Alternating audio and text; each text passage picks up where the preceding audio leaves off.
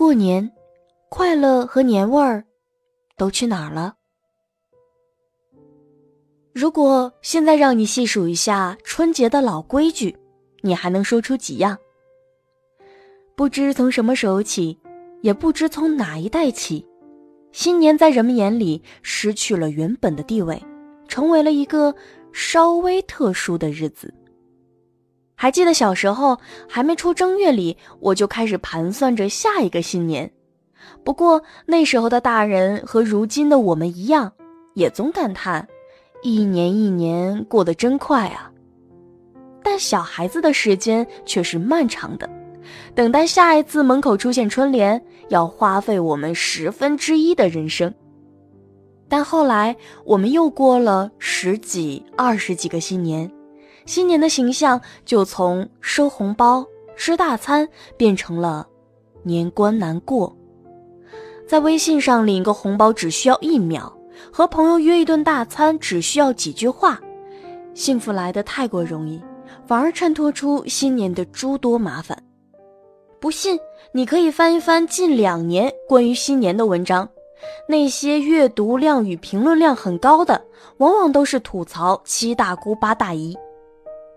祭祀、扫房、迎春纳福，不是新年无聊，而是我们失去了那份对岁月的敬畏。新年没有理由给我们年味儿，因为它原本只是大自然中无比寻常的一天。年味儿本就是我们自己的，因为我们让这一天成为新年，也是我们让这一天有了特殊的意义。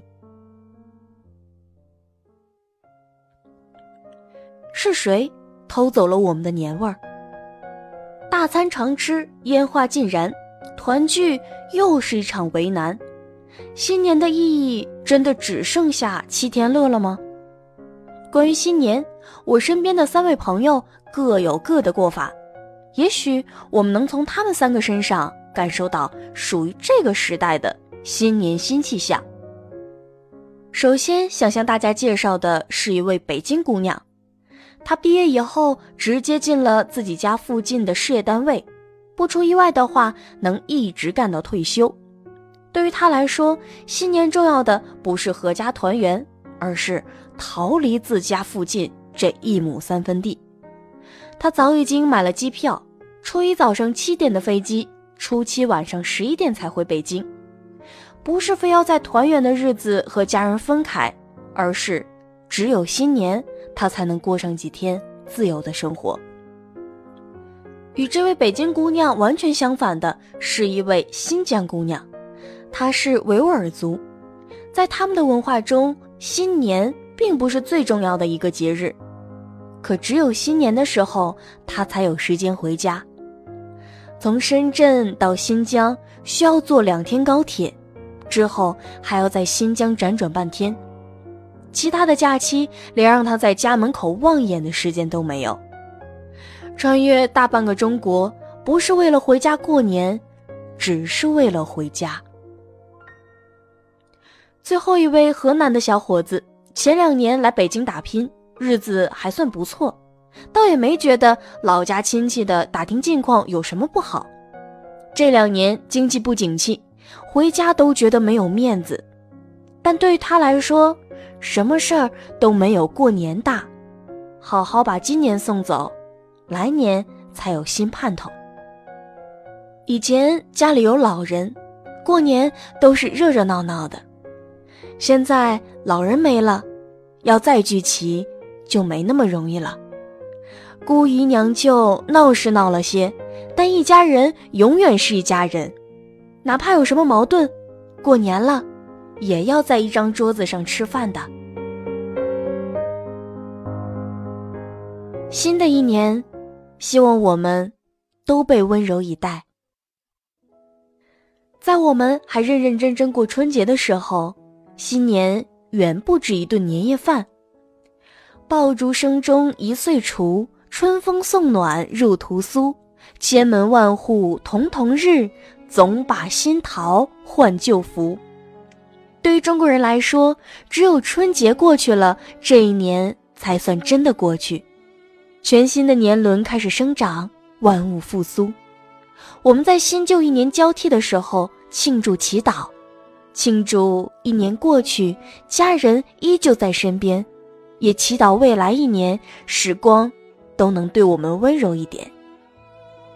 所以，无论如何过年，新年的味道从未远去，因为过年不需要按照规则，而是充满仪式。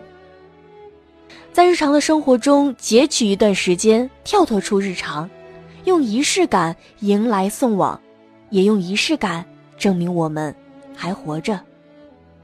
仪式感这个词听上去有些不接地气，但我们的生活却处处充满仪式感。出去旅行是种仪式，回家是一种仪式，团圆是一种仪式。哪怕我们对七大姑八大姨如此头疼，也要守着凌晨抢一张回家的车票，这也是一种仪式。就连低头念叨一句流传已久的儿歌，都是仪式。小孩儿，小孩儿，你别馋，过了腊八就是年，腊八粥过几天，里里啦啦二十三，二十三糖瓜粘。二十四扫房子，二十五做豆腐，二十六去割肉，二十七宰年鸡，二十八把面发，二十九蒸馒头，三十晚上熬一宿，大年初一扭一扭。当你听到这首儿歌，年味儿会在声音中朝你奔涌而来。当你亲手抚平门上的春联，年味儿会在你的掌心荡开；当你浏览着网页上对春晚的神吐槽，一种崭新的年味儿油然而生。新年的意义被不断的简化再简化，让我们误以为时间是唾手可得的，误以为生活会一直如此。但新年。其实是对过去时间的一种结算，结算了，心里才能有个底，不然时光匆匆如流水，我们该如何铭记？春节将近，过去的一年无论发生什么，我们都应该感谢时光的陪伴，还岁月一份敬重，还生命一份感恩，这才是我们先祖传承下来的最朴素。也最原汁原味的年味儿。